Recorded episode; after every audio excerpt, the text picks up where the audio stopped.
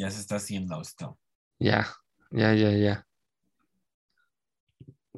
Amigo, estoy viendo yo los grandes resultados porque ya emitieron eh, como la relación de pormenores. Ajá. Pues no sé, amigo. ¿Necesitaba cuánto para que fuera válido? ¿La participación de cuánto?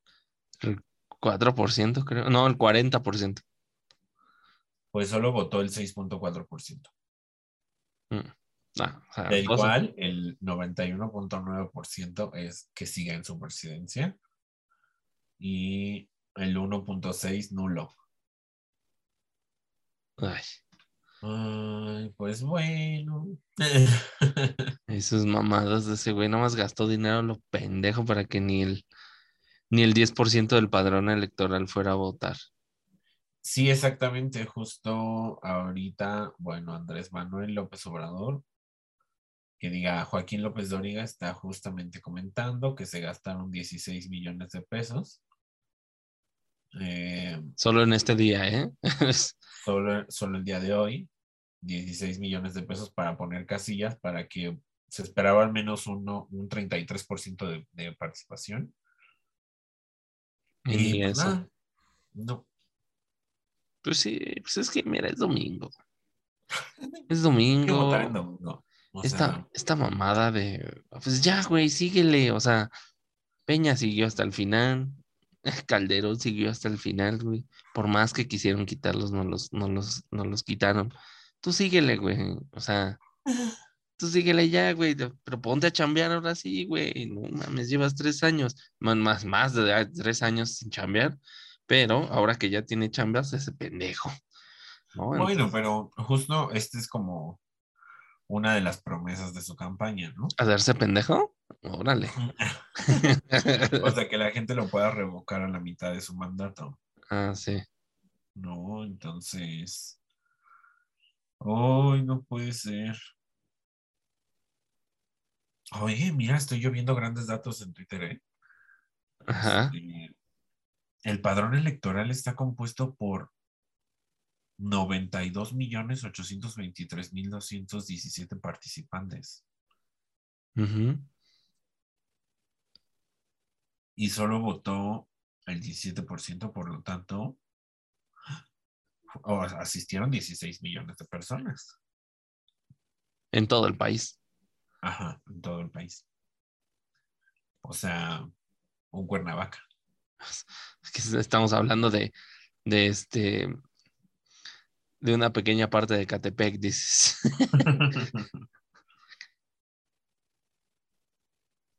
Seis casillas instaladas. Ay, bueno, pues el chiste es que ya él tenía que reivindicar que la gente sí que lo quiere y lo ama. Este, ¿tú qué crees, amigo? Porque yo fíjate que yo dije, pues igual, aunque la gente no te ame, tú vas a decir que sí te ama, ¿no? O sea, esta Ajá, votación va a sí. salir con que claro que te aman y que te Sí, adoran. sí, sí, sí, claro. No, y aparte como que se le vino de repente todo, ¿no? El, el, todos los escándalos se le empezaron a juntar como el ganado, ¿no? Como a ti al ganado. Entonces, este, se le empezaron a juntar todos los escándalos, su hermano, la de su hijo, todo, todos los de sus, su propio gabinete que se están matando entre ellos. Y esto que era como el, el alivio, ¿no? De decir, o sea, eh, sí, el país se me está cayendo a pedazos, pero... Pero me este, quieren. Pero me quieren. Soy, soy popular, soy popular. La gente me ama. O sea, y, y si lo amaran realmente, pues todos sus, sus 30 millones de votantes que, que tanto presume que tuvo en el 2018 hubieran ido, ¿no? O sea, pero no, o sea, yo, yo la verdad lo que opino es que el señor se ponga a trabajar, ¿no? Nada más ese pendejo, eh, las mañaneras no sirven para nada, eh, este, Ya estrenó también su IFA. O sea, ya estrenó su, su él le está pinche, echando ganas. su pinche aeropuerto todo feo, Él le está echando ganas. amigo. sin agua, no se ve cuándo se vaya a terminar. él le está echando ganas, repito yo. Tú porque eres un maldito golpista, dices. Tú porque todo lo ves mal, pero no, no siempre. No, pero pues yo, mira, yo, yo no fui y la verdad es que sí me dio mucha hueva. Eh, porque realmente lo que, lo que pienso es que pues, el señor debe terminar su mandato, su sexenio. Eh, lo está haciendo pésimo, eso muchos lo sabemos. Eh, le está quedando a deber a mucha gente que votó por él por alguna razón, por la razón que ellos que, que se convencieron de, de, votar por él, por la razón que sea, eh, pues muchos están como de chale, o sea, como este güey nos prometió esto o nos dijo que esto, y pues ya están saliendo todos los escándalos y todo esto, y pues la gente se está dando cuenta de que como que ese güey es más de lo mismo, ¿no? Es igual yo creo que pues la banda tampoco por eso salió a votar, o sea, porque si, si la, estoy seguro de que si hubiera pasado como cuando lo querían desaforar, este, que hubiera habido realmente campañas así muy fuertes por parte de, una, de una oposición que pues, honestamente sí está muy derrotada, la verdad.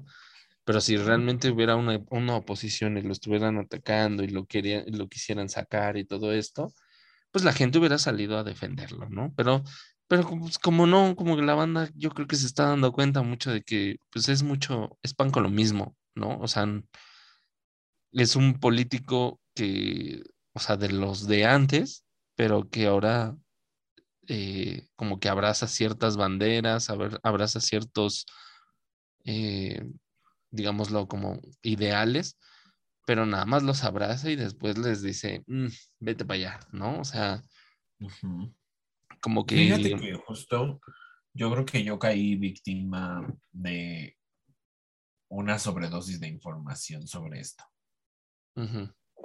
Porque primero quería yo ir a votar y ir a votar por un...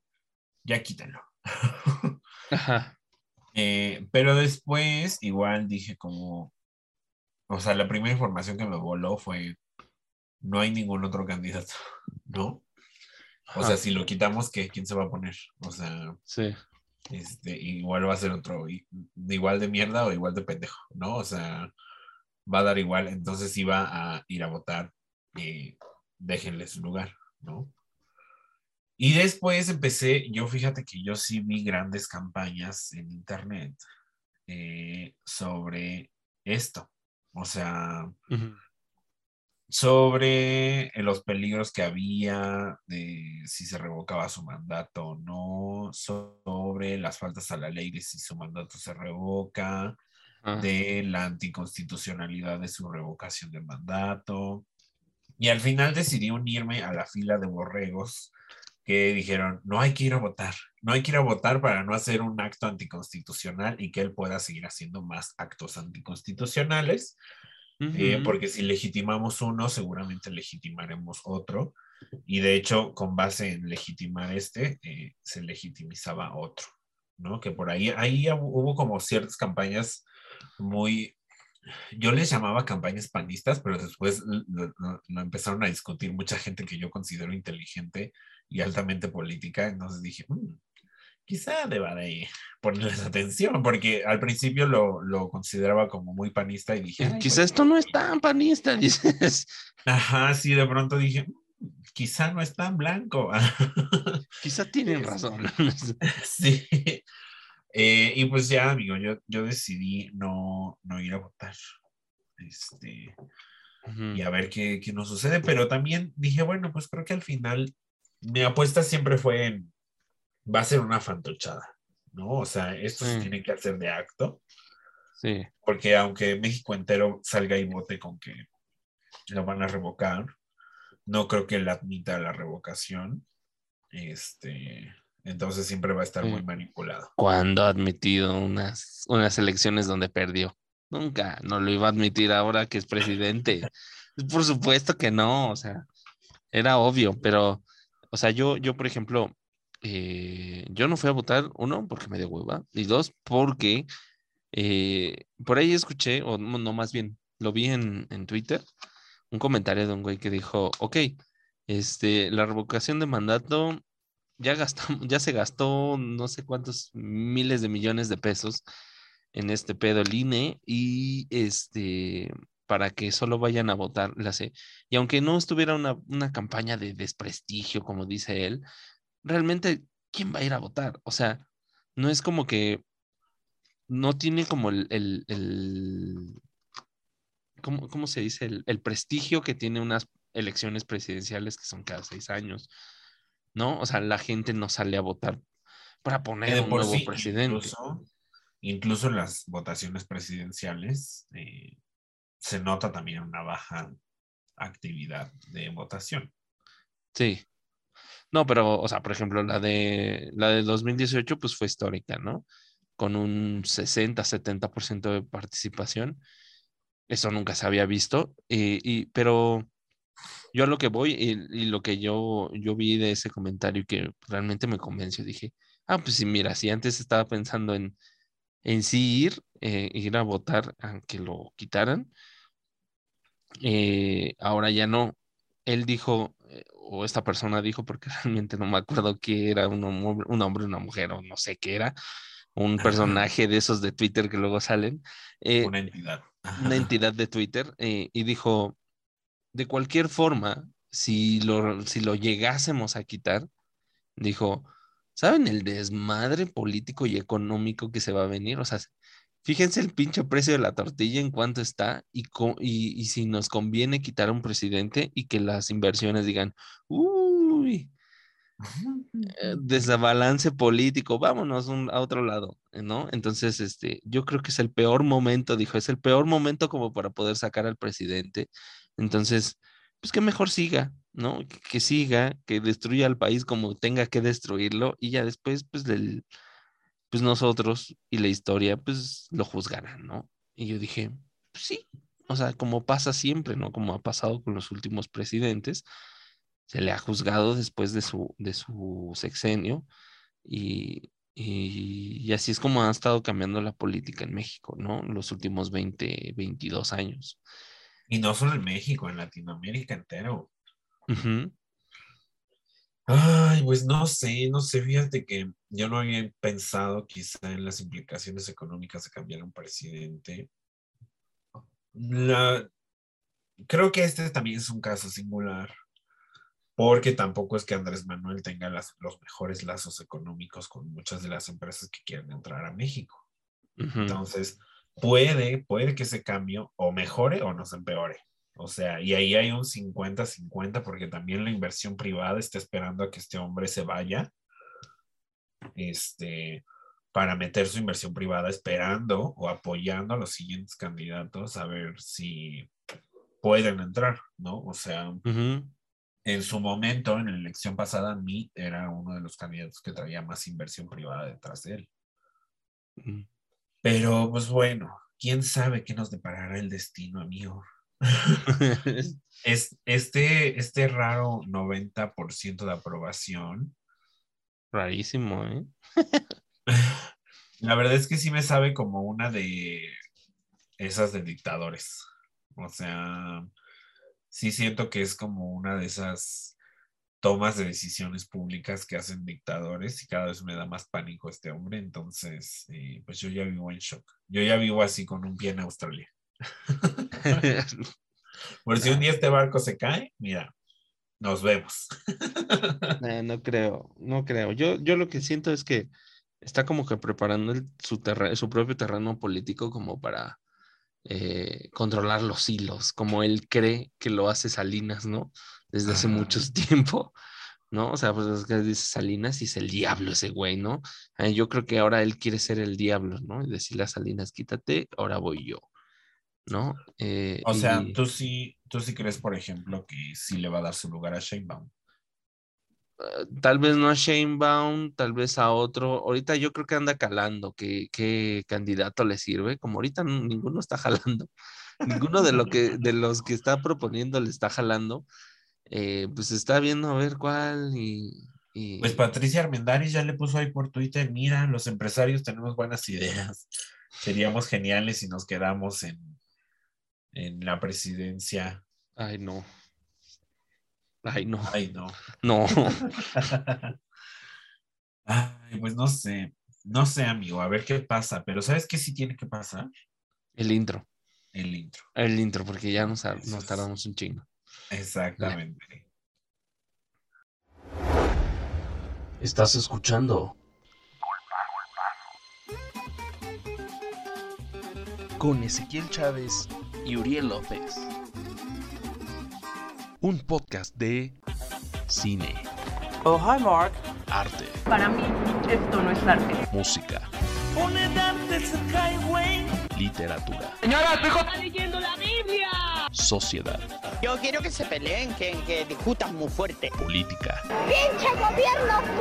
amor, ¿Ya estás listo, Juan Carlos? Bienvenido. A la prensa. temas LGBT Lo más importante es el amor, el amor homosexual. y sobre todo, mucho, pero que mucho chisme. Me encanta vivir del chisme, me dicen la metiche.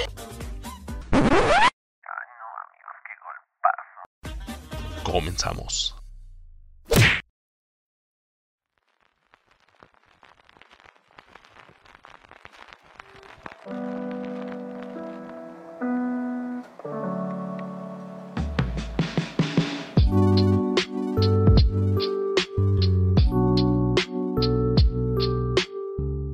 Amigo, pues entonces, ¿qué? ¿Unos cachetadones o qué? Simón, ¿no? Unos chingazos. Unos chingadazos. Unos chingazos. Fíjate que me encantaría hoy hablar de algo que sucedió mientras no grabamos. No, mientras estas dos semanas que no grabamos. Ajá. ya nos estamos pasando de lanza, ¿eh? Ya. O sea, Amigo, mira, yo, yo cada vez que te escribo y te pongo, no voy a poder grabar. Alivio mi, mi, mi falta moral, tu, culpa, tu culpabilidad. ajá, mi culpabilidad diciendo, ¿quién espera algo de este podcast? O sea, ni tú ni yo, que somos los principales, esperamos algo de este podcast. Entonces, ¿qué se puede hacer? ¿Qué se puede hacer? Sí, exacto. Ajá. Tienes toda la razón. Sí, Y sí, ya entonces yo falto así como sin mucha pena, ¿no? Como que valiendo madre un poco. Es- Sí, o sea, de que hoy tengo hueva, hoy no me voy a conectar. Lo lamento mucho. Este, no tengo nada que comentar esta semana. O sea, sí, pasaron cosas chidas, pero ay, tengo hueva, la neta. Sí, o sea, siempre pasan cosas chidas. O sea, este mundo es muy grande como para que diario no pase algo chido. ¿no? Ajá, exacto. O sea, pero algo chido que pasó, fíjate, que, pues que fueron los Óscares. Otra cosa que nadie ve. Justamente quiero hablar contigo más de, más que la cachetada de Will Smith contra Chris Rock, que fue todo un hito y sigue siendo un hito. Ajá. este, que sí va a estar marcado así en los libros, en los anales de historia del Oscar. Sí quiero saber, ¿tú hace cuánto que no ves los Oscars? Creo que el último que vi fue cuando Leonardo DiCaprio ganó el, el Oscar por The Revenant. Esos fueron los últimos que vi.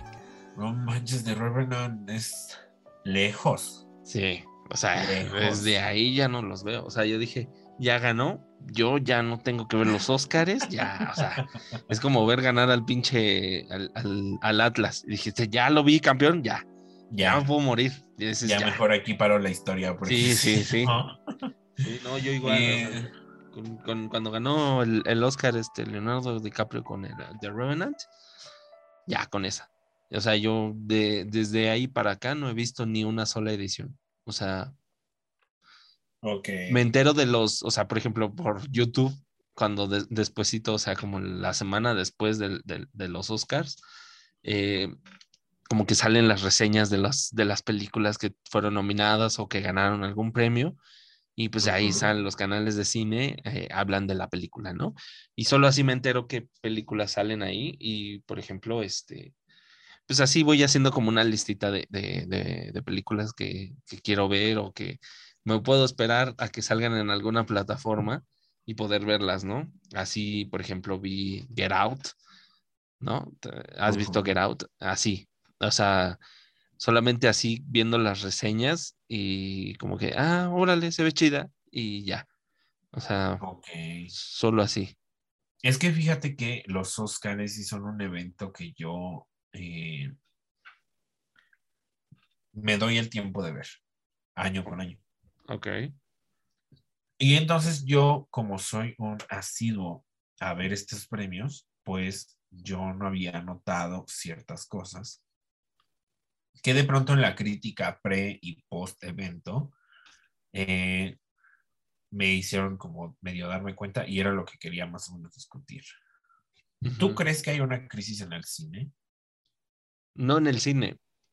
No, En los no creo que en el cine. En, en, en- justamente en la, en la, en esta academia eh, de los Oscars, creo que ellos tienen la crisis. Realmente las películas no, porque año con año salen muy buenas películas, ¿no? O sea, no hay año, bueno, sí, sí hay, pero, o sea, es raro que cuando eh, en un año, en, lo- en el lapso de un año, no haya una sola buena película hollywoodense, ¿eh? O sea, no estoy hablando de películas así de, de, de arte, de bajo presupuesto, que también las hay, ¿no? Pero eh, yo estoy hablando de grandes presupuestos, ¿no? Eh, de, o de presupuestos no muy grandes, pero sí amplios, hollywoodenses, pues.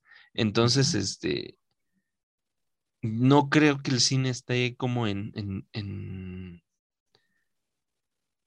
En crisis, más bien lo que está en crisis es el espectáculo de los Oscars, ¿no? O sea, ya nadie los ve, muy poca, muy, muy poca gente como que se da el tiempo como tú de, de verlos, porque dices, ay, va a ganar fulano de tal, ¿no? Y, y por ejemplo, el de, el de animación, todo el mundo sabe que va a ganar alguna animadora gringa, o sea, nunca gana una extranjera.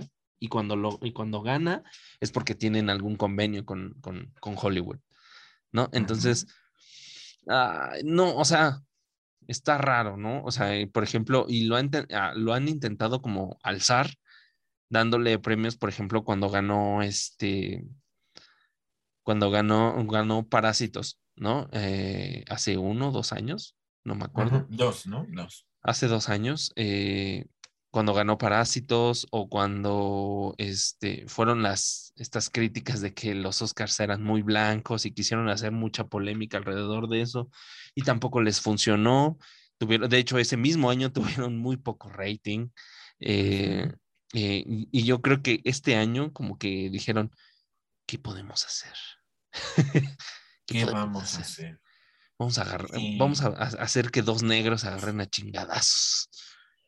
Fíjate que justo, o sea, la, la discusión entre las grandes personalidades que sigo que hacen crítica de cine, eh, pues claramente ponen en primera tel- en primer tela de juicio que este es como el número dos en la historia de los peores rankings de el Oscar, ¿no? Entonces, eh, tuvo muy poca audiencia, pero lo cuestionante aquí es qué es lo que está tratando de hacer la academia, porque en esta entrega de premios hubo como un cambio en la ceremonia, ¿no? Y de pronto unas, un- unas entregas de premios se llevaron por TikTok y otras entregas de premios se llevaron por Instagram Stories y otras entregas de premios habían sido de entregas de premios días anteriores. Es decir, citó a los ganadores, grabaron la entrega del premio y lo pasaron en un clip así en chinga, ¿no? Y luego los premios más importantes se los pasó eh, pues en la ceremonia, pero esta vez fue una ceremonia mucho más corta en donde entregaron siete, ocho premios en vez de los casi 50 que otorga la, eh, la academia, ¿no? Entonces, y, y luego los premios los empezó a entregar como en una forma de evaluar dos cosas. Antes la academia evaluaba la opinión de los mi- mismos miembros seleccionados de la academia para eh, el, la otor- el- el otorgamiento de las estatuillas de ese año, ¿no? Ya sabemos cómo se hace la recolecta de, de los críticos y de los miembros de la academia del año, ¿no? Entonces, Eh, que por cierto le tocaba ser miembro de la Academia Will Smith el siguiente año y ya no, claramente no. Entonces, este, pues así estaba. Pero ahora pusieron un 50-50 porque 50 es la opinión de los academistas o los miembros de la academia y el otro 50% se lo llevó el público. Entonces tú podías ir a theoscars.com o algo así y votar, ¿no? Votar en las 50 categorías y tú hacías todo, ¿no? Entonces yo de hecho registré mi voto para los Oscars porque pues es como la primera vez que nos incluyen, ¿no?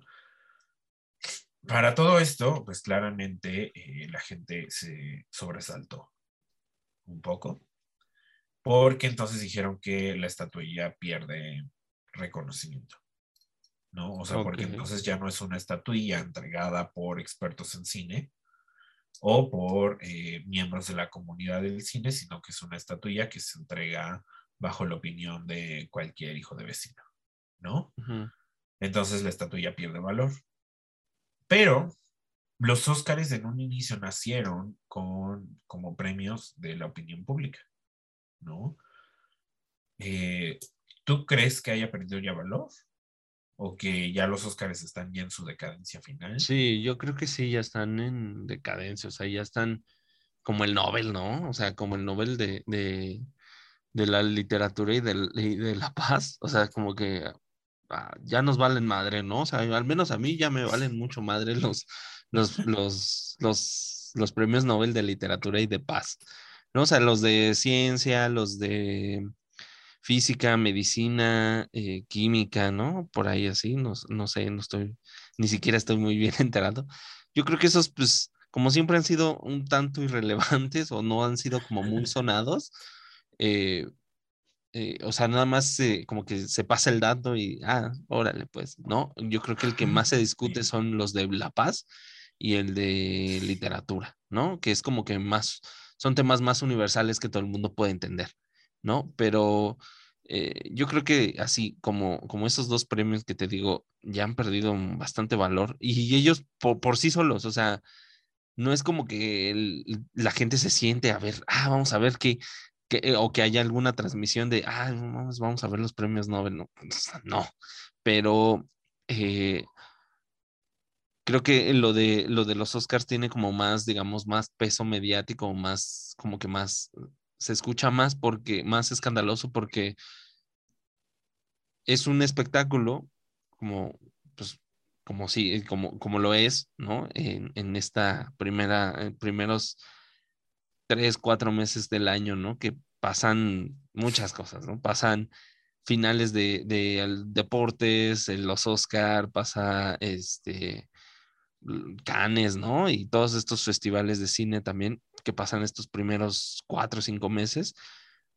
Y, y, siento que cada vez más como que la academia como que le da los premios, da los premios nada más como para, para ver si lo voltean a ver, ¿no? O sea, como, Pero es que justamente ese, esa era también mi sensación, como de que, hoy es que no sé, de pronto tuvimos años de la academia, yo recuerdo como, no sé, de, punto, siete años para acá, de pronto la academia publicó así como ganadores, eh, películas completamente anónimas, que nadie conocía y que nadie había visto y que entonces el mundo de Hollywood había visto, pero fuera del mundo de Hollywood nadie, ¿no? O que de pronto también eran películas muy técnicas, como por ejemplo El Renacido, ujú, es una de esas películas que ganó por técnica, porque la trama también me pareció una mierda, ¿no? Y entonces de eso ganó por mera técnica, porque la, la película se grabó la mitad en una sola toma, ¿no? Y entonces fue increíble y bla, bla, bla, bla. Técnicamente fue fabulosa y una joya, pero pues igual la, la- toda la postura y la temática de la película una mierda, ¿no? O sea, es como estas películas interminables donde la gente se tortura y trata de sobrevivir. Y ya, ¿no? Ahora, ahora entendemos Entonces- qué clase de cine no ve Ezequiel. Porque claramente a mí me parece increíble la historia. O sea, me A parece mí me- fascinante. A mí justamente me pareció, hay una película que me parece el peor desperdicio del mundo del cine, y es una película que se llama justamente Sobrevivir, y es de un chavo que va en su bicicleta y de pronto va como en unos límites de unas montañas y entonces se cae en ese límite e intenta sobrevivir ahí no sé cuántos días y al final Ah, se mata. Sí, con ¿no? este- El, el peor desperdicio en mi vida. Este, o sea, no, no me agradan ese tipo de cine y claramente el Renacido no fue mi temática. Mejor llevada, ¿no? Entendí que ganó por la técnica y al final también la academia en su comunicado de días después dijo, miren, ganó porque la mitad de esta película está grabada en una sola toma, ¿no? Bien hecho. Y pues tenía este tipo de reacciones la academia y de pronto el premio de los Oscars se había vuelto muy de culto. De películas que no eran exactamente las más populares ni tampoco las más vistas y de pronto eh, los Oscars tenían este feeling de culto. Y es lo que están intentando hacer ahorita.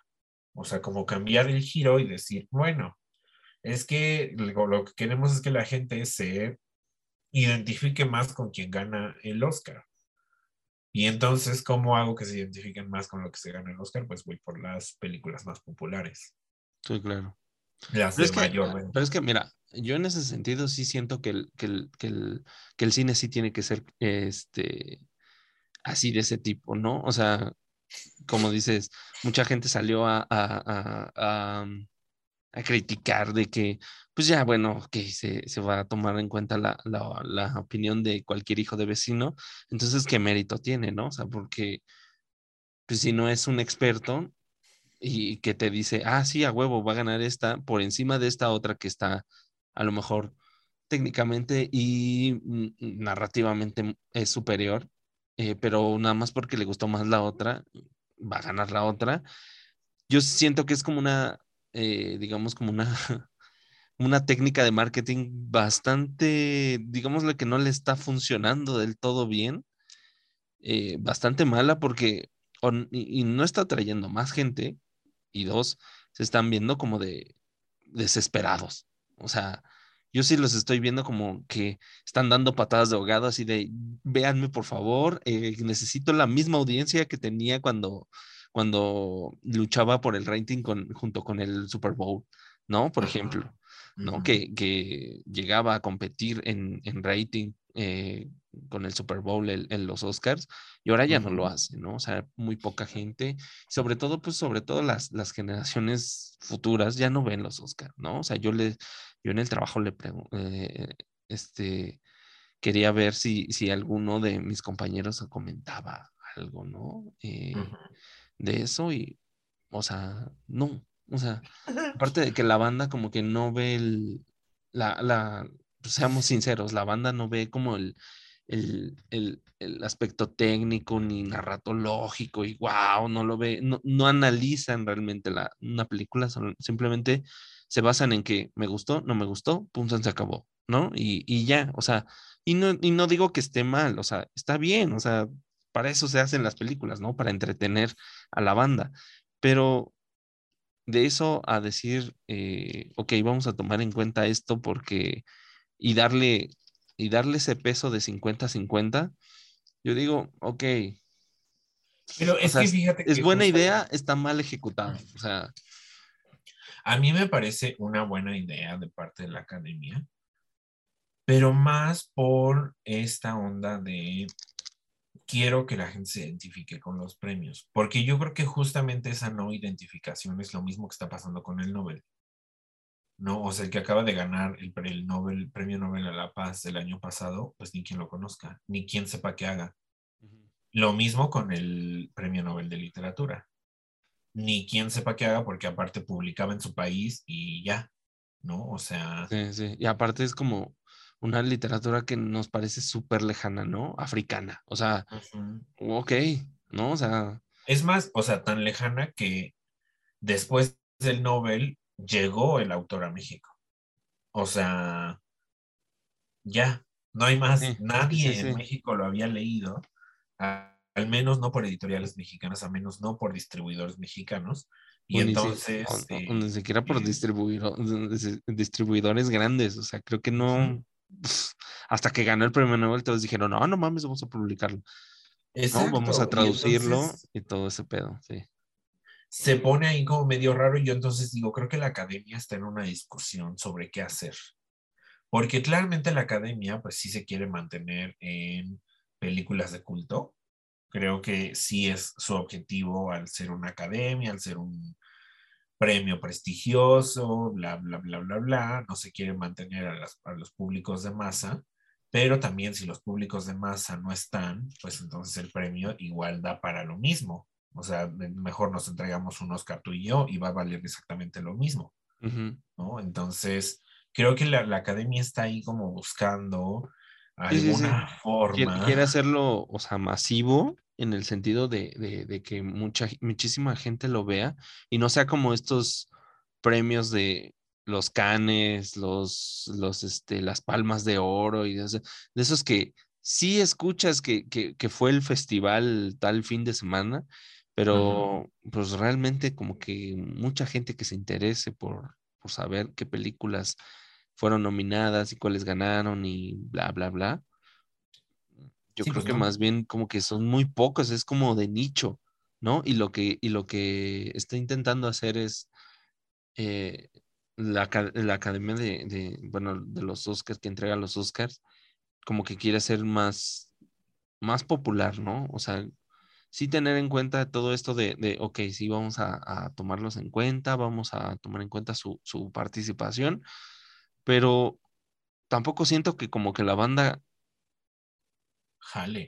jale, ajá, o sea, como que haya un voto masivo que diga, ah, ya huevo, justamente lo que estaba esperando. Mm, Por supuesto que no, o sea, la gente dice, tú entrega los premios, papito, o sea, nada más, solamente lo que quiero ver es que no me, no me, no me muestres películas que no fueron famosas, güey, o que nadie se enteró de su existencia. Simplemente eso. O sea, por ejemplo, cuando ganó Parásitos, todos estaban muy felices de que haya ganado Parásitos. ¿Por qué? Porque fue una, una, se volvió un putazo viral. O sea, cuando salió y se fue anunciada y se distribuyó por todo Occidente, eh, fue un putazo. O sea, todo el mundo la vio, todo el mundo estaba hablando de aquí y tenemos un, un, un, un Un episodio hablando de, un episodio hablando de ellos, vayan a escucharlo.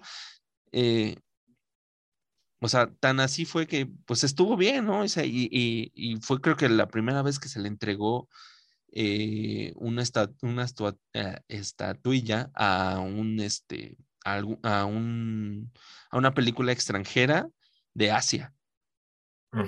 ¿no? O de, o de a, a Japón, digo, a Corea, o sea, a un cine que es completamente lo más alejado, ¿no? Que de, Del occidente. del occidente, ¿no? Porque incluso el cine japonés está más cercano a Hollywood que el cine coreano, ¿no? A pesar de la cercanía geográfica, ¿no? Que, Sí. que hay entre estos dos países.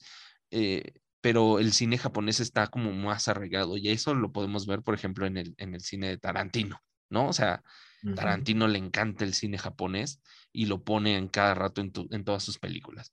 Entonces, este, yo creo que es más cercano el cine japonés que el, que el coreano y cuando se lo dieron a esto y fue por, por la masividad que tuvo eh, Parásitos, creo que eso fue lo que le agradó a la gente, ¿no? O sea, que una película muy buena que, que, que- que no se esperaban que les fuera a dar una, esta- una estua- estatuilla, puta madre.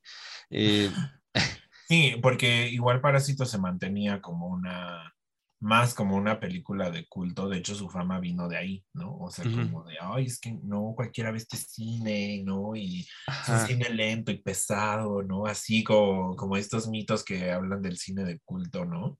Sí, sí, que sí. tiene que ser lento y pesado y denso porque es políticamente arbitrario y la verga y no sé qué, ¿no? Entonces, nadie esperaba que Parásitos estuviera en la lista de premios del Oscar, ¿no? Porque Sí. también se mantuvo como una receta de la ilegalidad, ¿no? O sea, mientras no, no la subieron a Netflix, eh, todo el mundo la, la vimos en ilegal, ¿no? O sea... Claro, por supuesto que sí.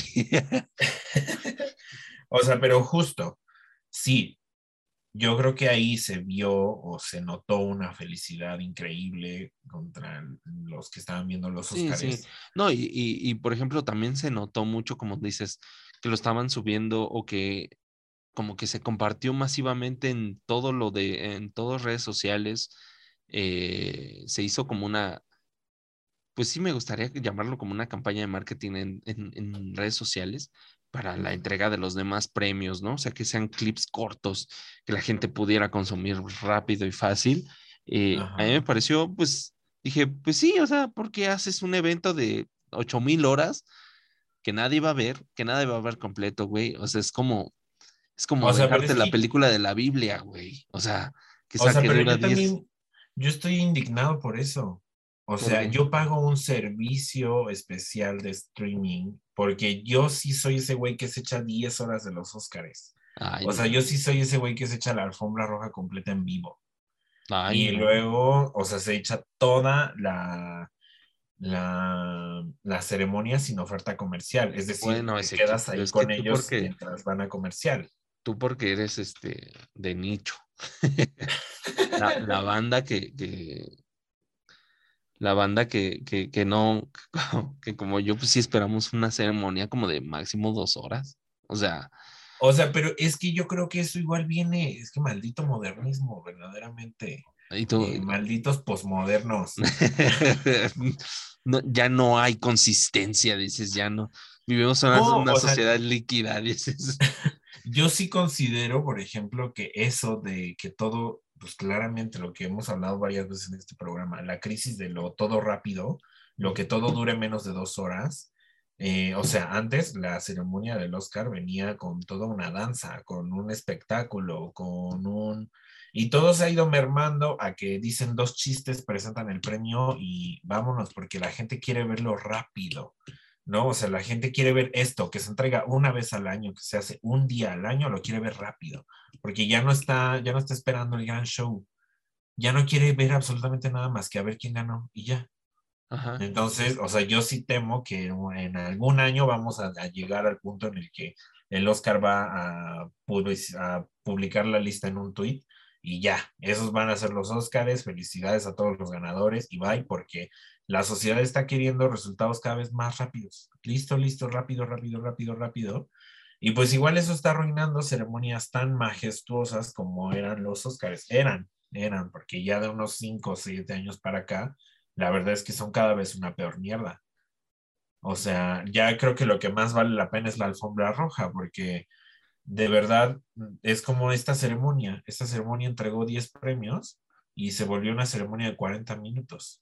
La alfombra roja duró casi 3 horas. O sea, verdaderamente la ceremonia se volvió una mierda, ¿no? Pero justo porque hay cada vez más televidentes exigentes que dicen, hagámoslo lo más rápido posible. Lo, o sea, si se puede en cinco minutos, mejor en cinco minutos. Y un día, te juro que un día vamos a llegar a que el Oscar publique un tweet con los ganadores y ya, eso va a ser los Oscars. Y está medio jodido porque también la academia está tratando de, de llenar las expectativas de los millennials y de la generación X que está ahí sobres diciendo como, dame cada vez más y dámelo más rápido. que Ah, sea mejor. Vaya, dices, son insaciables, dices. Yo como soy una señora, pues claramente, o sea, Sí, yo... o sea, o sea, de toda esta perorata que te echaste es muy de señora. O sea, no, es que antes, antes, en, en el 93, cuando estuvo George Clooney, mm, no, hijo, estaba, esas sí eran grandes ceremonias. era una ceremonia de 10 horas, o sea, ni la, ni la película de la Biblia duraba tanto, hijo. Uno puede ir a YouTube y buscar ceremonias anteriores. O sea, yo he revivido varias ceremonias anteriores que sí, o sea, por ejemplo, yo les recomiendo mucho que vayan y busquen la ceremonia de los Óscares 2000 y van a tener que tienen dos musicales al inicio, luego una gran charla, un gran stand-up ahí, luego eh, ya la primer premiación, los 50 premios y luego hacían como mucho farullo para a- a anunciar el de la, de la película del año. O sea, uno vivía la emoción. Uno vivía esa ceremonia. Pero pues ya no. Y entiendo, los jóvenes están buscando las cosas más rápido. ¿no? Tan rápido como se vengan, así lo buscan de rápido. verdaderamente. ya no, ya no duran en nada, dices. ya no duran, verdaderamente. O sea, ay, no, amigo, pues no sé, no sé qué vaya a hacer la academia. ¿Tú qué dices? ¿Ya? ¿Un tuit del siguiente año? Eh, No, no, no, no. Pero sí creo que como que sí lo van a hacer más dinámico porque sí, evidentemente, como tú dices, o sea, como que las nuevas generaciones de nuestra generación para adelante, o sea, de la, ¿qué es? La Y, de la Y para adelante, o sea, de las que vengan, pues la banda le vale madre el, el de vestuario, ¿no? O le vale madre el de maquillaje, le vale madre el de la composición, de la música. ¿no? O sea, Eh, pero es que igual eso es como, Sí, es- o sea, Esa- son partes importantes, ¿no? Pero la gente dice, no, yo quiero ver a las grandes estrellas, ¿no? Yo quiero ver al mejor actor, a la mejor actriz, al mejor actor de reparto, a la mejor actriz de reparto. Quiero ver a, a- a, no sé, o sea, al mejor director, a la mejor película, la mejor película animada. la o sea, quieren ver como que las grandes categorías que dentro de, yo creo que del imaginario de la, de la gente ya están como instaladas como una como una casilla, ¿no? Así como de, ok, ya pasó este, ahora faltan estos otros y ya cuando pasan los van, los van haciendo check, les van haciendo check Ajá. y ya, los demás les vale madre, ¿no? O sea, los demás, ah, bueno, ok, este, ganó el de foto tal, ah, bueno, voy a ver la película, ¿no? O sea, yo creo que la banda como que sí espera y como que sí le da mucha hueva como esperarse todo esto. Y ahorita que dijiste que yo, o sea, yo no tengo idea porque no las veo, eh, este, que dijiste que este año fueron como 10 premios y que duró 45 minutos, yo dije, ah, pudieron haberlo alargado, o sea, sí los 10 premios, pero ponle ahí un, como tú dices, como eran antes, era un espectaculillo, un, un algo, ¿no? O sea, que dure como hora y media, dos. Yo lo vería muy aceptable que, se, que duren dos horas, ¿no? O sea, porque yo tampoco voy a estar sentado do- 10 horas ahí, o sea, porque, no sé, Porque no eres Ezequiel. porque no, no soy Ezequiel, exacto. ¿no? Entonces a mí sí me duelen las nalgas de estar sentado, entonces sí me voy a querer parar y hacer otras cosas. Eh, y sí, o sea, eh, yo creo que para allá va todo, todo este pedo eh, de, de hacerlo más rápido y más dinámico, pero yo creo que, que en lo que están fallando realmente es, no es en, en, en acercar o hacer cercano los premios a la gente, sino más bien ahorita que lo estaba, que lo estábamos comentando, se me ocurrió. Y, es lo que ahorita le estaba dando vueltas mientras estabas hablando y te estaba poniendo atención también. este, pero estaba pensando, ok, yo creo que el acercamiento más bien debe ser a través de las tendencias en Internet. Por eso eh, lo de lo que están haciendo en redes sociales también falla mucho.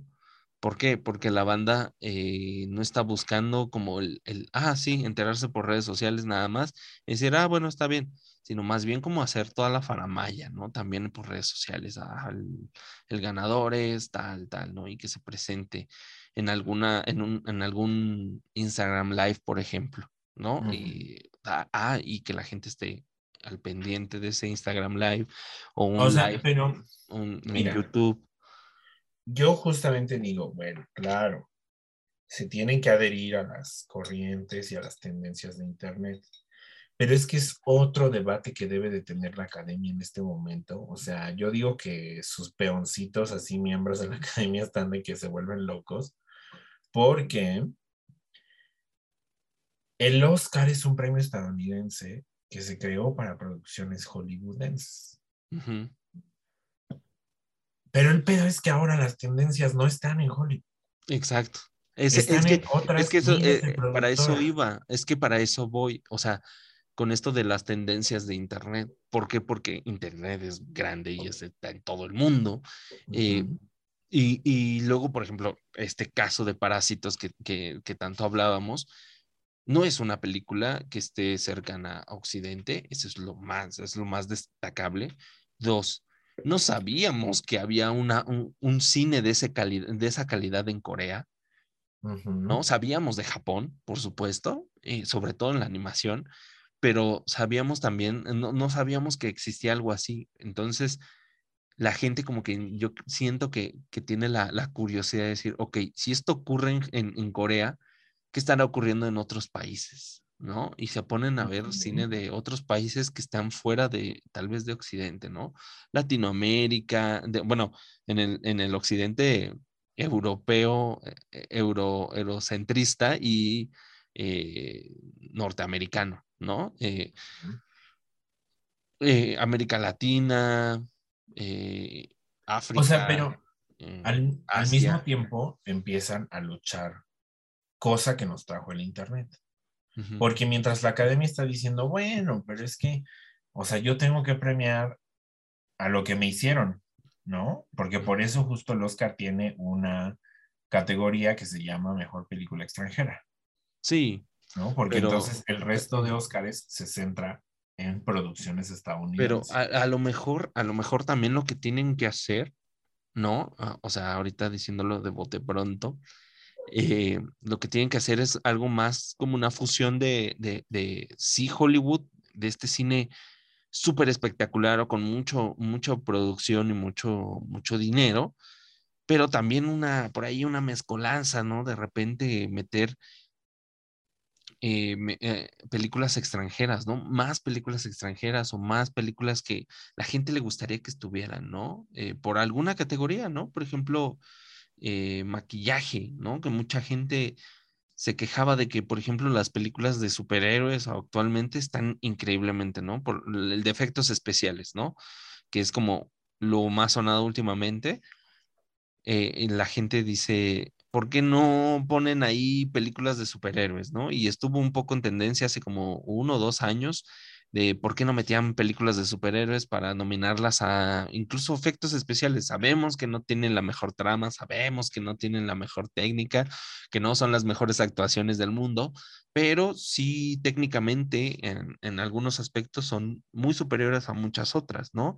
Eh, ¿por qué no se mete a, a- a estas películas, ¿no? En ciertas categorías. Entonces, como tú dices, es un constante estar viendo qué es lo que quiere la gente que debe, que deba ser premiado y escucharlo hasta cierto punto, ¿no? Yo creo que esto de, de, de emitir tu voto es como están calando a ver qué, qué, qué, qué tendencias o qué cosas o, qué, o, o si se puede proponer algo o que la gente pueda proponer algo de, de alguna nueva categoría incluso, ¿no? O de, Pero es que al mismo tiempo, es que te digo, la crítica estuvo en todo. O sea, yo verdaderamente sigo, sigo leyendo cosas sobre las lecturas del Oscar este año Ujú, y entonces hay, hay por, por ahí otro punto de vista que da Ujú. a mucho para discutir porque igual tú dices, bueno, pues es que si la gente les dice como de que, ah, es que hay que meter esta tal, hay que meter a más países, hay que meter a tal, ¿no? Etcétera. Eh, pero igual dicen, bueno, pero es que si se toma más en cuenta lo que quiere la gente, pues entonces vuelve a ser un premio mediocre, ¿no? O sea, mejor denme un premio de TikTok, porque mi película voló en TikTok, ¿no? Porque entonces, ¿para qué sirve ser una academia? Que tome las claro. decisiones. Sí, claro. No, pero igual y la gente como que quieren que volteen afuera del, del, del mercado hollywoodense, ¿no? Porque ¿cuántas películas se producen en Estados Unidos y cuántas son premiadas, ¿no? O sea, el, el margen es muy pequeño, ¿no? Y en ese sentido sí son bastante selectivos, ¿no? De qué películas eh, están nominadas, porque son películas de calidad y ni siquiera a veces son películas, digámoslo, de acción. O sea, es muy raro. Yo, yo no me acuerdo de alguna película así de acción que esté Claro nominada que al sí. La maestra de Estados Unidos, Misión Imposible, siempre está. O sea, sí, pero, o sea, fuera de esas, o sea, ah, Bueno, no, o sea, no entra DC Comics porque justamente la gente que opina por qué no están los superhéroes ahí simplemente no sabe la historia del Oscar. No sabe el conflicto de interés de por qué el Oscar no puede, no puede premiar a nada de DC Comics ni a nada de Marvel. a ver, cuéntanos, Ezequiel. Ilumínanos con tu, tu sapiencia ci- cinéfila. Eh, la- las casas productoras, tanto de DC Comics como de Marvel, son casas productoras disidentes de Hollywood.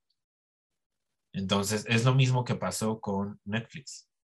En esta premiación tenía que ganar una película que se llama se llama se llama El poder del perro, The Power of the Dog. Pero esa película está producida por una casa de producciones que se llama Netflix y esa película tenía toda la audiencia, tenía todo el poder discursivo, tenía una trama increíble y le ganaba por mucho a Coda. Entonces, lo que no ganó por el claro y evidente problema de intereses que tiene con Hollywood, porque Netflix es una de estas casas productoras disidentes de Hollywood. Y hacen bien, ¿eh? es- ¿Mandé? Y hacen bien, ¿eh? Sí, o sea, claro que sí, pero por este conflicto de interés nunca van a premiar a nada de DC Comics, a nada de Marvel y a nada de Netflix. O sea, y verdaderamente la gente que dice, oye, es que ¿por qué no están ahí? Pues pura verga, güey, investiga, investiga porque jamás van a estar ahí. Investiga, pero no hagas enojar a Ezequiel. Es como los mismos que están diciendo en esta premiación. ¿Por qué se le tomó en cuenta a The Power of the Dog para vestuario, para guion, pero no para mejor película? Y les digo, chicos, entiendan. También el Oscar es algo político, ¿no? Mientras que Netflix está reinventando y matando al cine. Al eh, cine, no- al no cine van a tradicional, a ¿no? ¿Mande? Al cine tradicional, ¿no? O sea, en este sentido de Mm. distribución de las películas y todo esto, eh, Pues yo, yo sí digo que en realidad está matando a todo el cine. Porque mira, sueldos mierda. Eh, sueldos para guionistas aún más mierda. Producciones instantáneas. Y eh, ya no hay cobro por entrada, ya no hay este costo por taquilla, solamente hay una suscripción que el usuario paga mensualmente. Y entonces lo que mata son cines, eh, productores, lo que matas también son canales de distribución, también proveedores, también grabaciones, porque entonces todo lo volviste digital y ahora eh, aparece con un clic en una notificación en una aplicación que tú pagaste mensualmente. No hay volumen de taquilla, no hay recompensa para el creador. De hecho, los directores, por ejemplo, de Power of the Dog, se están quejando de que para Netflix constituyó casi un billón de dólares de regreso y ellos vieron eh, pues un sueldo de 5 mil dólares al mes por los seis meses que duró la grabación de la película y vaya, se lavaron las manos y pues Netflix está haciendo mucha mierda, mucha mierda, que también hacen otros, ¿eh? O sea, que también hace Disney Plus, que también hace HBO Plus, eh, que también hace Star Plus para tener todos sus estrenos eh, con una inversión mínima y con una ganancia mayoritaria. ¿no? Entonces, pero toda esta idea de negocio nos la vino a echar Netflix. Y es lo que tiene la academia versus Netflix. Nos estás matando a todo el mundo del cine. Los estás sometiendo a tus reglas. Y sí, Netflix, eres más abierto. Tienes más temas de posibilidad, tienes más diferencia de temas que yo no puedo tocar y que tú sí. Pero ¿a qué costo? O sea, a un costo de 5 mil pesos el 5 mil dólares ah, mensuales como, eh, como sueldo para el director de una película. 160 pesos al mes, sí, pero ¿qué, a- pero ¿a qué costo dices? Y digo, pues igual Netflix ya es viral. Lo mismo está pasando también, por ejemplo, con Netflix Corea. Ne- Corea se está quejando, por ejemplo, que ya no puede hacer doramas porque Netflix ha dominado el, el mercado de doramas en Corea. Pero entonces la casa productora más grande de doramas en Corea, pues valió verga. Vaya, vaya. Bienvenidos al capitalismo. Ajá, de ahí también, al postcapitalismo, en México se está, se está viviendo una crisis semejante. Bueno, esa ya lleva rato. No, antes de que, antes de que aparecieran Netflix. Televisa y TV Azteca llevan de la mierda y de pronto llega Netflix a hacer producciones mexicanas y entonces se las está llevando, mira, pero por el traste. Entonces, eh, y tanto Televisa como TV Azteca están tratando con todas las uñas que tienen de sobrevivir y subsistir, pero también Netflix se los está llevando. O sea, Netflix, por ejemplo, ya compró los derechos de muchas de las telenovelas más emblemáticas de TV Azteca. ¿Cómo? Y entonces las está subiendo a su plataforma y entonces TV Azteca deja de ganar para, para que empiece a ganar Netflix. Y los pinches mexicanos también las tenemos en tendencia. O sea, Betty la Fea no sale del 2 en tendencia Latinoamérica. O sea, verdaderamente. ¿qué Mira, a mí no me vas a estar criticando por estar viendo Betty la Fea, ¿sí? A mí no me vas a venir a criticar. Y pues ese es, ese es como el pleito que se trae eh, la Academia versus Netflix, que ese es un pleito gigantesco, y la, la, la Academia versus DC Comics y Marvel. Mira, O sea, DC Comics y Marvel se graban en una zona afuera de Hollywood.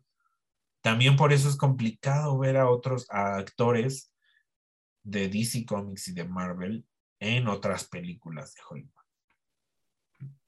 Están, por ejemplo, hay varios actores de, de los Avengers que están en producciones españolas. Y uno dice como, ¿por? ¿Por? como por. Ajá. Ajá, pues claramente porque Hollywood no les va a dar trabajo. Ah, ya. Y pues ya. Ese, ese es como el tema de discusión que tengo yo desde la semana pasada, Ajá. eh, que me llamó más la atención que el tema de Will Smith y, y- y el rock. O Ajá. sea, me, me llamó más la atención este tema. A mí me llamó más la atención de, de- también de, de esta semana que salió, sí fue esta semana, eh, de cómo, cómo la banda empezó a, a- a- a ver este pedo de, de que sí es bastante evidente de que Yada, ¿sí se llama Yada, su esposa? Jaina, ¿no? O no sé cómo se llama esa señora, la pelona. Eh, Ajá. vamos a decirle la pelona, ¿no? Ajá. Siéntate un rato. Eh, eh, mucha banda salió a, a- a- a hablar sobre algunos videos que, que, por ejemplo, estaban ahí en la red y que nadie realmente les puso atención, ¿no? Y de cómo se ve que esta señora eh, maltrata psicológicamente y, y, este, agrede psicológicamente a Will Smith y le hace gaslighting y cosas así, y, y que dices, verga, ¿no? O sea, salió un video donde la banda empezó a ver, a, a- criticarla también porque eh, haz de cuenta que eh, decía que Will Smith había dicho, le estaba contando a otra persona que estuvo planeando el, el- el cumpleaños de su, la fiesta de cumpleaños de su esposa por no sé cuánto tiempo, pero sí lo estuvo planeando y que quería que fuera maravilloso y que quería que, que, que ella se sintiera lo mejor posible, ¿no? En esa fiesta que estaba pensada 100% para ella. Y cuando ella, o sea, cuando le, le- le fue, ah, sorpresa, y, y dijo, ah, ok. Y que le, después le dijo, sabes que esto fue todo un despliegue de tu, de tu ego, ¿no? O sea, la banda así como de, no mames. Y salió por ahí un güey, un, un, pues uno de estos psicólogos, ¿no? A decir, esto es claramente un, un comportamiento de una persona narcisista, ¿no? Que, que intenta hacer menos siempre a la otra persona, ¿no? Cualquier cosa, cualquier cosa que, incluso si hacen cosas por ellos, eh, es como des- desvalorizar cualquier cosa que hagan por, por la otra persona, diciendo, haciéndola menos, ¿no? Para poderse poner encima.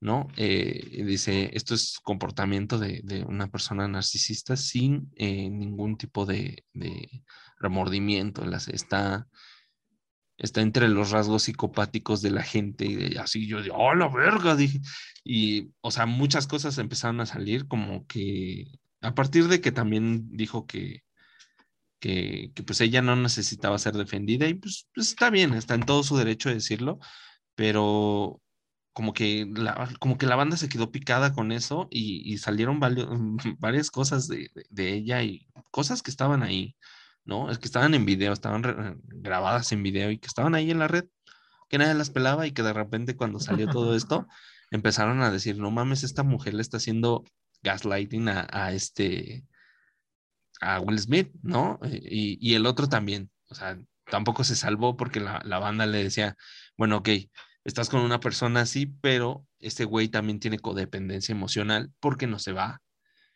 porque sigue ahí en una, en una relación más que tóxica, ¿no? Entonces, este, Sí. pues la cosa está fea, ¿no? Pero yo creo que de, de lo de Chris Rock, que, que si estuvo bien o si no estuvo bien, yo creo que ya el debate ya pasó.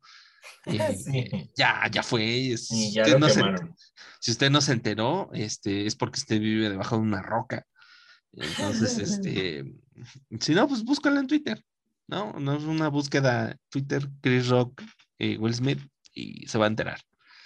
Sí, igual, o sea, yo a esto que acabas de tú mencionar, tú, tú y yo un día vamos a explotar.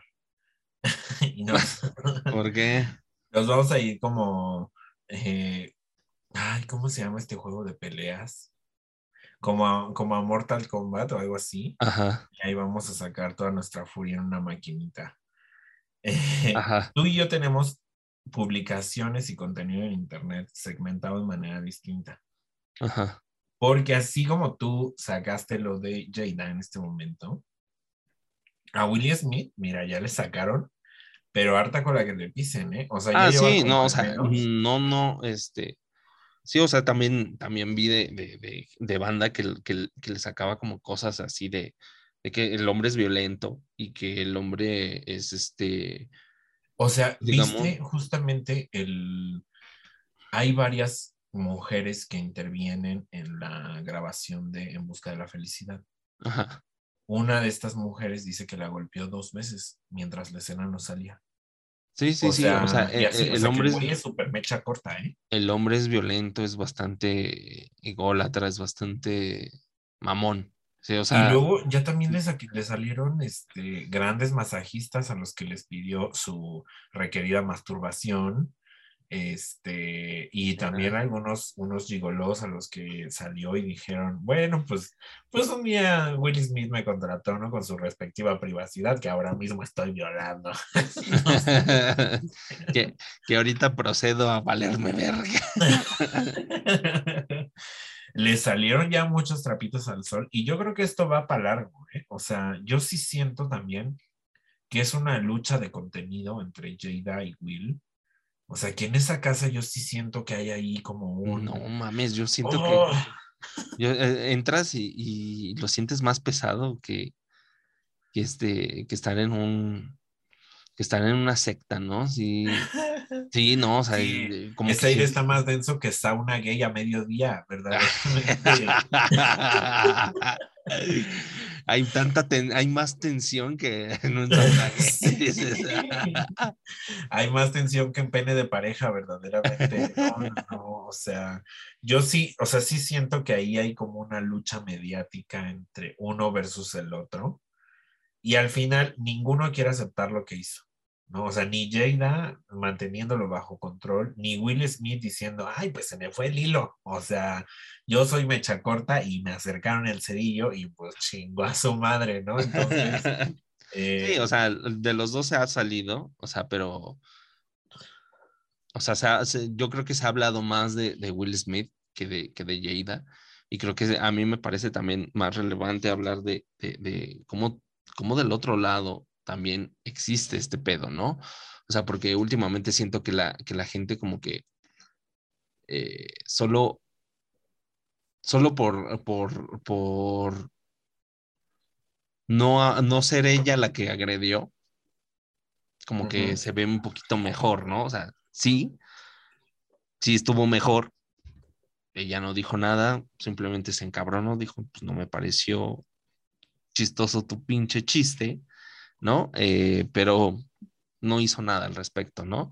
Eh, o sea, de los dos lados, eh, uno Y- es más, uno es más frontal y el otro es más psicológico, pero, o sea, se, se me hace que, que, que sí está, o sea, salió más de Will Smith, sí, y, y nadie está diciendo que es una, que es una, es una chulada de persona, ni que fuera Terry Cruz, Eh, pero nadie, tampoco nadie está hablando, o, o muy poca gente estaba hablando de, de, también de lo mal que está haciendo Jada, ¿no? De, de lo mal que, que se ve también todo este tipo de, de agresiones que, que, está, que le está haciendo a su, a su pareja, ¿no? Y de que, eh, pues no, tampoco está, tampoco está chido este, este, este tipo de violencia que es un poquito más sutil, un poquito, bastante más sutil Ujú. eh, que, que la, que la confrontación física, ¿no? Que es bastante más evidente en Will Smith, ¿no? Fíjate que apenas estaba yo viendo un video de un análisis de una, de una persona, este, que de pronto me hizo mucho clic. Y dije, bueno, pues igual dependerá como de ellos y su dinámica de pareja, ¿no? Pero, o sea, justo estaba eh, esta persona analizando esta actitud, ¿no? Como de Jada, o sea, va como fotograma por fotograma del video. Ajá. Eh, y Jada, pues sí, escucha el chiste y como que se mantiene medio estoica, pero de pronto voltea y ve que Will Smith Se está se riendo. riendo. Ajá. Y sí, o sea, más que esta mirada perturbadora y controladora de mentes que todo el mundo está diciendo así como de, no, es que con esa mirada ya le dijo de que ve y golpéalo, ve y golpéalo, ve, ve y golpear por mí. Eso fue lo que le dijo con la mirada. Yo sí siento que fue una mirada más como de, tú qué vergas te ríes, pendejo. Pues sí, claro. O sea, Sí, sí, claro, completamente. O sea, de como de, tú de qué verga te estás vas a ver al rato en la casa. Sí. pero, o sea, esa mirada no involucraba ningún ve y golpéalo ya. Sí, no, no. Solamente involucra un me estoy preguntando por qué tú, mi esposo, te estás burlando de mi calvicie. Ajá. O sea, nada más así lo quería yo dejar ahí sobre la mesa, porque yo he, he escuchado mucho de, ay, es que Jada, Jada controló mentalmente a Will Smith. Ajá, sí. No, o sea, yo también lo vi y dije, tampoco se mamen, o sea, puede sí, o sea, puede eh, ser que sí este, este hombre esté condicionado. condicionado psicológicamente por esta mujer, ¿no? Y que está siendo abusado psicológicamente por esta mujer y que pues tal vez dentro de toda esta mirada, que, o sea, hay muchas cosas, hay muchos factores que de, de los que nadie habla, o bueno, más bien de los que nadie sabemos, porque pues esas cosas solamente pasan ahí en su casa, ¿no? En su vida privada y no podemos saber a, a ciencia cierta, pues, qué es lo que desencadenó el, el, el comportamiento tan fácil y tan rápido de Will Smith, ¿no? O sea, pero tampoco es como que le dijo con la mente, pégale.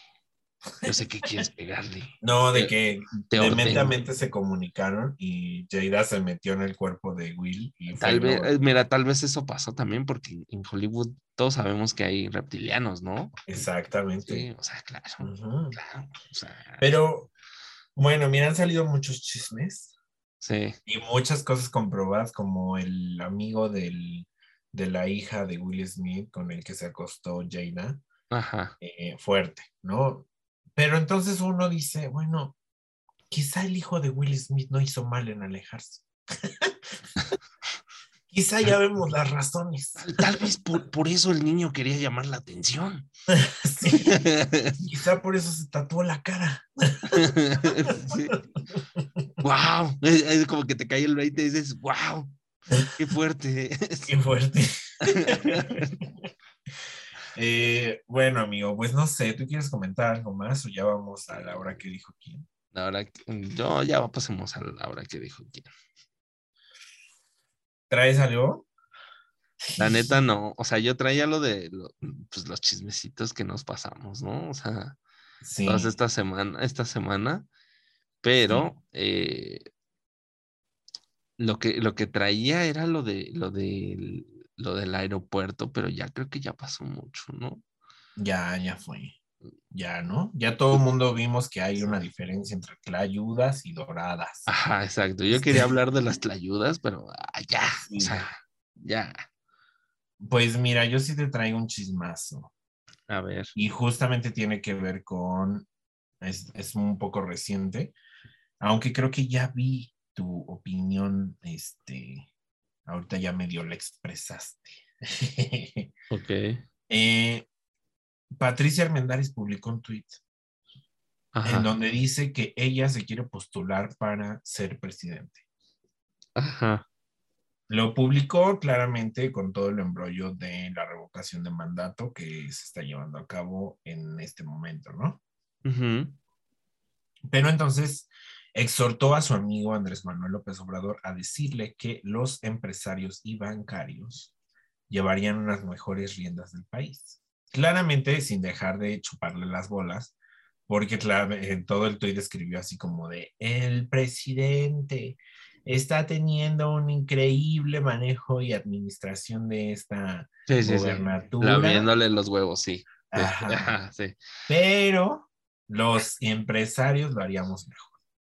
Eso fue lo que dijo Patricia Armendáriz y luego el resto de empresarios, dentro de ellos amigo Bremen, eh, le dijo que los empresarios, una de dos, o se dedican a emprender y a subir la economía de este país o se dedican a gobernar, porque una de dos, no se pueden las dos juntas y que pues entonces ella decidiera sus facultades. Se hizo de palabras ahí con- en Twitter con todos y al final dijo, yo me quiero postular para ser presidente. Dios quiera que esto no sea realidad, verdaderamente. Yo lo dudo mucho porque la señora tampoco tiene una gran carrera política, Ujú, pero pues bueno, me parece un gran absurdo, ¿no? ujú. Sí, Eh, no, y ya, ya, por ejemplo, ya hemos visto cómo le fue a Estados Unidos cuando un empresario se puso de presidente, ¿no? O sea, no Igual, sabe- o sea, pero Trump dominaba la economía, o sea, ese güey era dueño del 50% de la economía del país. Patricia Armendáriz es dueña de, pues, de su empresa de gas, ¿no?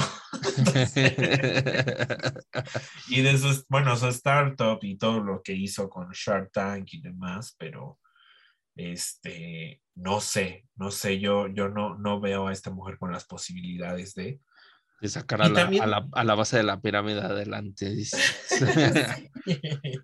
Verdaderamente, tú sí te acuerdas de sus tuitazos. Sí, son- son éxitos, son éxitos, son joyas de ayer y de hoy. Bueno, pero igual no pienso que su opinión esté sesgada. Yo creo que también, por ejemplo, tener un presidente que no sea político, sino que sea un empresario, a lo mejor podría darnos un mejor fundamento país. ¿Quién sabe? ¿No? O sea, Pues es que pero yo sí que- pensaría en grandes empresarios, o sea, dentro de ellos Bremen. mm, Puede ser Bremen, puede ser Lazo, ¿no? También puede ser. No sé si ya que viste el que, el que el Salinas Pliego decía que se que iba a postular. Ay, todo el mundo lo mandó a chingar a su madre. Sí, También, tampoco. también salió, también salió, ay, este también, mira, este lo puedo usar para, para mí. Ahora que dijo quién. ¿Sí viste el tuitazo que se aventó ese pendejo? Hay varios de eh, pendejos eh, en Twitter. en el, no, el de, eh, de Salinas Pliego, eh, que dijo, puso una, una imagen que decía, no gaste dinero que no tiene y cosas así. Eh, o sea, el, el chiste era no gastar dinero que no tienes porque no sabes el día de mañana qué va a ocurrir, la chingada, ¿no? Como que invitaba a no gastar y más bien a ahorrar, ¿no? Y toda la banda se le fue encima diciendo, ah, entonces, este, ¿por qué no cierras todas tus tiendas eléctricas que son precisamente lo que hacen, ¿no? Es Endeudar porque ya me deben, pendejos. ustedes no saben de empresas, ustedes, ustedes, ustedes son pendejos claramente, ¿no? Entonces, este, a mí me da mucha risa ese señor, me da mucha risa, es, es, es bastante, es como el, el, el, el ejemplo más claro, o sea, si te dijeran, ¿qué es un white Yo Ese, creo que uno de los ejemplos más claros que podrías poner es ese güey. Sí.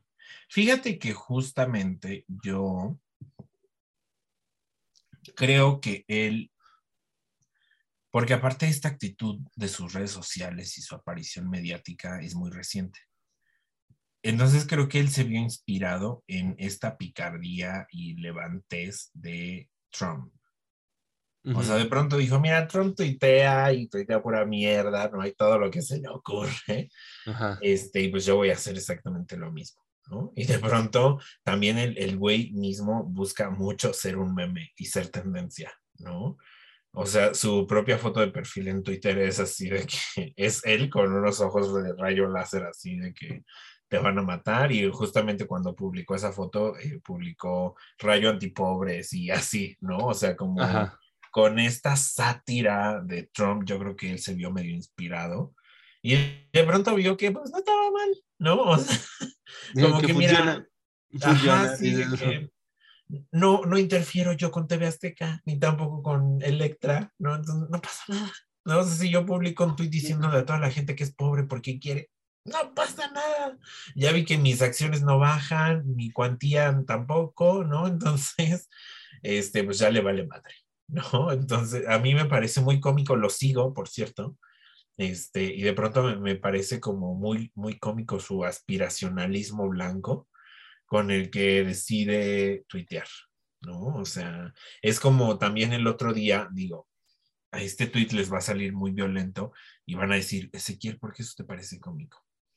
¿No? O sea, pero eh, una de sus asociadas, bueno, no de sus asociadas, una de sus empleadas puso un tuit así como quejándose de la empresa y tal, y entonces eh, él lo retuiteó y lo citó y le puso, mañana nos vemos en recursos humanos para que me firmes tu renuncia, hija de la chingada, que no sé qué. No Este- mames, hijo de puta. Sí, o sea, pero al mismo tiempo digo como, güey, qué cómico que este hombre no tiene nada que hacer en su vida, ¿no? O sea, nomás está viendo ahí sus tweets, este, Es, es a ver qué Ay. publica. Sí, ¿no? sí, tui- tuiteando pendejadas, ¿no? O Ay, sea, sí. Sí, pues ya no tiene por qué trabajar, ¿no? O sea, eh, pues entonces, eh, imagínate un, parece- día- un- un lunes, o sea, un lunes, dice, me voy a ir a Los Cabos, güey. O sea, puedo. puedo y me, echo un tuitazo desde allá. Neta que sí, o sea, igual también el otro día una banquista o a un bancario, no me acuerdo, eh, pero igual le, le publicó algo así como de cerdo traicionero, eh, este, ya me agradabas más cuando te venías en cara a mi oficina a pedirme dinero o algo así. Ah, no mames, hijo de puta. Te, te digo que lo sigas, lo sigas en Twitter, Lo voy a, verdaderamente. la- lo voy a seguir, lo voy a seguir. Esta es la, la recomendación de Ezequiel esta semana. Sigan a Salinas Pliego en Twitter. Es muy gracioso el señor. La actitud claramente es altamente violenta y fea y horrible, pero de pronto resulta algo comiquista, ¿no? O sea, como dentro de su propia lógica humana, donde él dice, yo puedo hacer lo que se me dé la gana, eh, resulta un poco comiquista. De pronto algunas actitudes de él en Twitter, que por cierto estos tweets son así de que duran un día, porque aparte los deja, los deja así de que voy a hacer que este tweet esté todo este día, ¿no? Y entonces se vuelve trend y después de volverse tren, ya, al otro día como que recapacita y lo elimina y ya, ¿no? Entonces, eh, son, son así sus tweets. Me, me parece como una actitud un poco comiquista. Estoy viendo esos tweets hace 12 horas. Hashtag domingo de golf. Amigos y familia. A descansar del trabajo. No todo es dinero. Ay, no todo es dinero y diciéndonos domingo de golf, güey. No mames, güey. ¿Qué gente, con, qué gente sin dinero, güey? ¿Qué gente con dinero no juega golf? O sea, yo creo que es como el deporte de ricos por antonomasia, ¿no? O sea, el golf. Mira, mira, por ejemplo, aquí tiene otro donde es un video donde está despertando a su amigo en un carro y, y dice, siempre hay un amigo que se cansa primero y se queda dormido. Súbanle al volumen y escuchen lo que le pasa al que se duerme en vacaciones. O sea, te digo que este hombre es, mira, Es, es culerón, ¿no? Es culerón el güey. O sea, mira, mira, mira este, mira este, mira este, mira. Eh, un güey que claramente es un tweet fake, ¿no? Este se llama Maru Chang, eh, One Ona. le, pone, no. le, le pone un tweet. Lonely Key. y pone arroba Ricardo Salinas. ¿no? Lonely No puedo activar mi tarjeta. Solo le banco azteca les lee el app. y el güey le contesta. Banco Azteca, Banco Azteca. ¿Le pueden ayudar a mi amiga? La luz, por favor. O sea, verdaderamente te digo que tiene algunas reacciones a algunos tweets que me parecen comiquísimos. Qué cagado ese señor, ¿no? Con todo su privilegio. Es gracioso el señor. Mira, por ejemplo, tiene otro, cita un tweet que ya no está disponible, que ya lo eliminaron, y le pone, yo no dije eso, pendejos.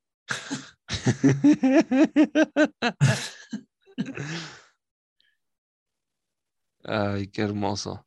Ve Pero- otro, otro, güey, mira. Le tuitean, los de Coldplay llevan tanto tiempo en México que ya sacaron su itálica oficial con crédito Lecta. y, y se lo responde diciendo, son jóvenes, inteligentes y talentosos. ¿Qué esperaban? ¿Te imaginas a los de Coldplay en una itálica? O sea, sí siento que es como, o sea, que el güey que le lleva las redes sociales es como el mismo güey que le llevó las redes sociales en el último periodo, Enrique Peña Nieto. Que dijo, Deli. te quedaste sin chamba, papito, vete para acá. Este, pero bueno, listo, es, este, ya, ya se me fue hasta de qué estábamos hablando. Estábamos hablando de, ya no me acuerdo. bueno, de los tweets de, de, de esta señora Patricia Armendáriz. Ah, ¿no? de pa- sí, claro, sí, sí, sí. Y luego ya pasamos a lo de Ricardo Salinas. Sí, sí, sí, de que era, sí podrían ser mejores presidentes, ¿no? Los, los empresarios. A- Aparte, mira, mira esta carita. O sea. Mira esta carita, es como de ancianito, así como de, ay, güey. Súper tierno. Ajá. O sea, yo, yo sí, yo sí siento que es un buen sugar daddy. Tal vez. Pero bueno, ¿recomendaciones, amigo? Recomendaciones. Mira, esta semana estuve, estuve leyendo, ahorita déjate lo busco. Está más bien releyendo una novela que, que este que se supone que leí, que se supone que íbamos a leer, que leímos en la carrera, bueno, en una de, de mis, de mis materias, y, y este, y, y la estuve, la estuve re- releyendo porque yo me acuerdo no haberla leído. O sea que como que leí el, el resumen o leí como partes de la novela y para poderme hacer una idea. Ujú. Eh, ¿dónde está? ¿Dónde está? ¿Dónde está? No la encuentro. Bueno, se llama Los hijos de hombre de... eh, es un escritor paraguayo.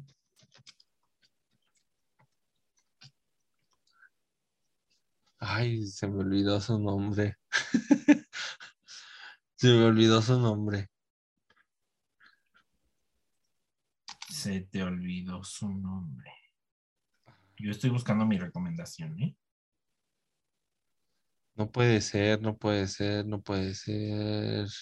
Augusto Roa Bastos, ya me acordé, Ajá, Hijo de hombre. se llama. Eh, es un escritor paraguayo, es uno de los grandes de la literatura latinoamericana. La he estado leyendo, todavía no la termino, Eh, pero está increíble. O sea, ¿sabes como que se me figura mucho esta novela? Como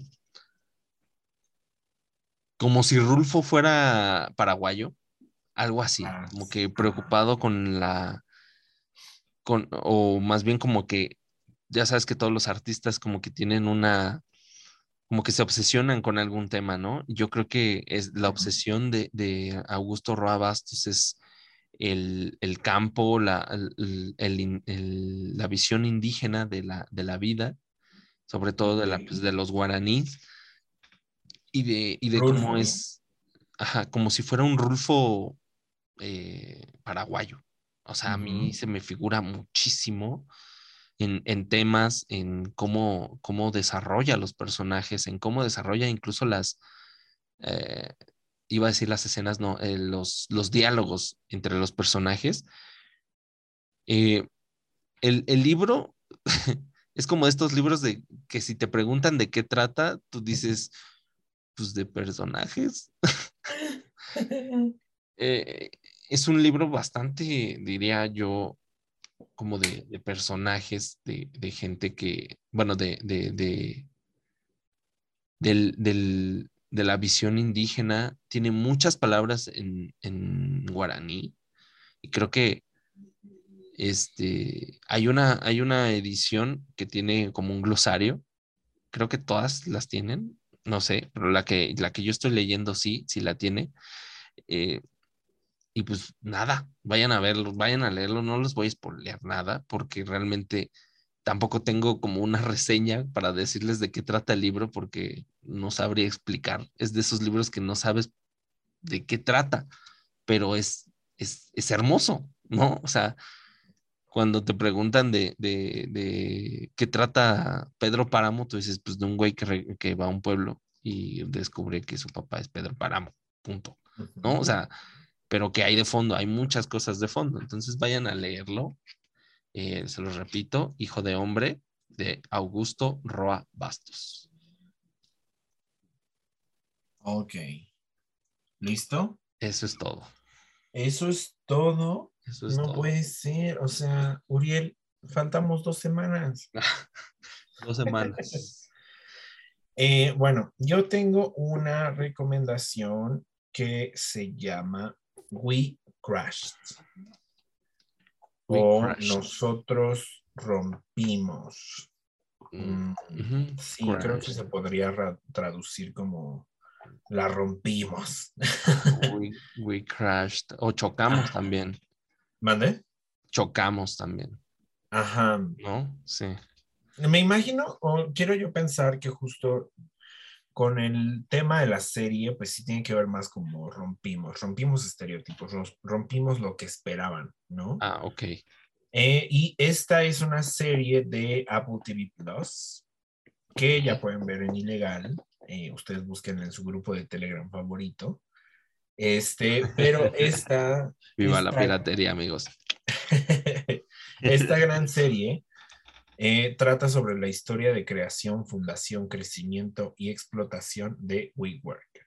Como sabemos, eh. WeWork es esta empresa de coworkings que se ha logrado posicionar en todo el mundo, ¿no? O sea, tenemos WeWork India, WeWork Corea del Sur, WeWork Corea del Norte, por cierto. serio? Entonces, en serio. Wow. Eh, entonces, pues, eh, pues es una empresa que ha, rom- ha roto todos los esquemas de la empresa posible, pero en la serie nos podemos acercar a muchas de las crisis que tiene la empresa desde su fundación. No, o sea, porque desde que la, la- este creador que tiene como una infancia medio extraña y luego él vive con una actitud como muy déspota en donde la gente le tiene que servir, ¿no? Etcétera. eh, pues de pronto crea eh, WeWork como dentro de un chispazo de habilidad en medio de una peda. Este, y pues ya, ¿no? Es como de cuando estás con pedos con tus amigos, vamos a abrir un negocio, dice. O sea, pero él de verdad lo imaginó así. O sea, medio lo platicó con sus amigos y de pronto llegó a su casa y tras, tras, tras, como que empezó a pensar y luego empezó a pensar en el crecimiento y de pronto él como en esta actitud tan egoísta, tan hedonista, eh, como que lo empieza a lograr y de pronto logra convencer a muchos bancarios de que le den 400 millones de dólares Ah, para poder eh, llevar. WeWork a, a todos lados y que así se volviera una bomba y empezar a ganar dinero. Eso es la historia de lo que habla We Crashed. Eh, entonces, pues nada, no se la pierdan. Es una muy buena interpretación de este hombre que parece Jesús, que cómo se llama, este, que Sanjit, hizo el guasón, ¿cómo se llama? este. Ay, este. El guasón menos querido de todos, ¿no? Este. Ajá. Jared Leto. Exactamente. Jared Leto y Anne Hathaway son los dos protagonistas de esta serie. Eh, claramente son actuaciones de primera línea. Eh, Anne Hathaway, yo creo que, bueno, es que esa mujer es hermosa. Ah, ah, sí, es un sueño. Ah, yo creo que, pues ya, ella solita llena la serie, verdaderamente. Sí, no, es que, o sea, es que no hay ser humano en la Tierra que no la ve y diga, "Ah". es como un ángel, güey. o sea, Verdad- verdaderamente que sí. Y justo eh, lo que tenemos que ver, bueno, que Anne Hathaway presenta un personaje muy complejo. Es una mujer judía a la que le han cumplido todos los- sus sueños, pero que de pronto cuando decide ser artista en Hollywood no le va bien. Y de pronto empieza su declive de vida hasta que conoce a este hombre que crea la empresa más grande de- económicamente en Estados Unidos por un tiempo. Y entonces la mujer tiene el poder de hacer todo. De pronto, por ejemplo, su esposo renta todo un edificio para hacer eh, we- eh, WeWork en un edificio. Y entonces ella le dice, ah, este, yo voy a requerir un piso, ¿no? O sea, un piso entero para mí. Y entonces trae a muchos eh, productores de teatro y, y uno de los pisos los lo convierte en un teatro para que ella se presente sola. ¿No? Y entonces en cuanto alguien le diga que no, no está haciendo el personaje o no tal, pues entonces, si no estoy yo en esta obra, no va a estar la obra en este lugar y pues lo lamento mucho y nos vemos, ¿no? O sea, de pronto, ay, es que es un personaje muy complicado. Ella este, está luchando mucho y aparte vive al lado de este hombre donista que le, o sea, le inculca también esta cultura de la gente te tiene que servir porque nosotros somos grandes, ¿no? O sea, eso es lo, de lo que se llena toda la, la serie, así como este güey diciendo como nosotros somos grandes, aunque WeWork tenía su primer lugar y no ganaba un centavo, este güey solamente se la creía, así como nosotros somos grandes, grandes, grandes, gigantescos y todo el mundo nos tiene que tener eh, a nuestros pies está todo el mundo, ¿no? sí, sí, sí, nos tienen que rendir pleitesía a todos. Ajá, entonces está muy buena, yo la recomiendo. Entonces, eh, pues ya, We Crashed en Apple TV Plus o Nice. en Telegram. Nice, nice. Lo voy a buscar. Es más, ahorita. vale, y pues ya, amigo, no tengo más. Todo. Bueno, eh, nosotros ya nos vamos, pero Ya nos vamos. eh, antes queremos decirles que nos sigan en, en redes sociales. Estamos en Instagram como arroba golpazo-podcast. Ezequiel está en Twitter como, como arroba limón guion bajo limón 1 y Uriel está en Instagram como arroba aulopz. Todo junto. Vayan a seguirnos.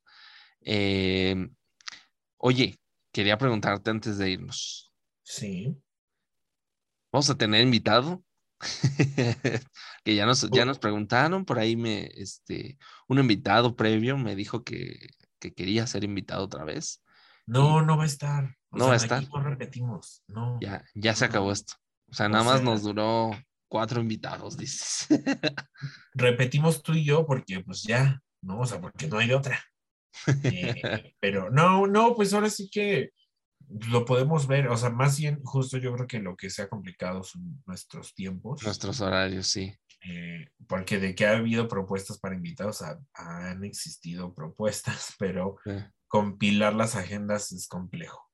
Sí. Entonces, pero lo podemos ver, yo creo que sí, yo creo que sí. Y ya ahorita Uriel que me comprometió aquí en la grabación, pues ahora sí, Sí. que ya, ya se tiene que hacer. Se tiene que hacer ese que es que ya pasó mucho tiempo sin invitado. Bueno, pues lo vemos entonces. Este, bueno, eh, sin más que agregarles, eh, yo quiero, a nombre de Ezequiel y mío, queremos pedirles que siempre, siempre se recuperen de los golpazos de la vida. Chao. Chao.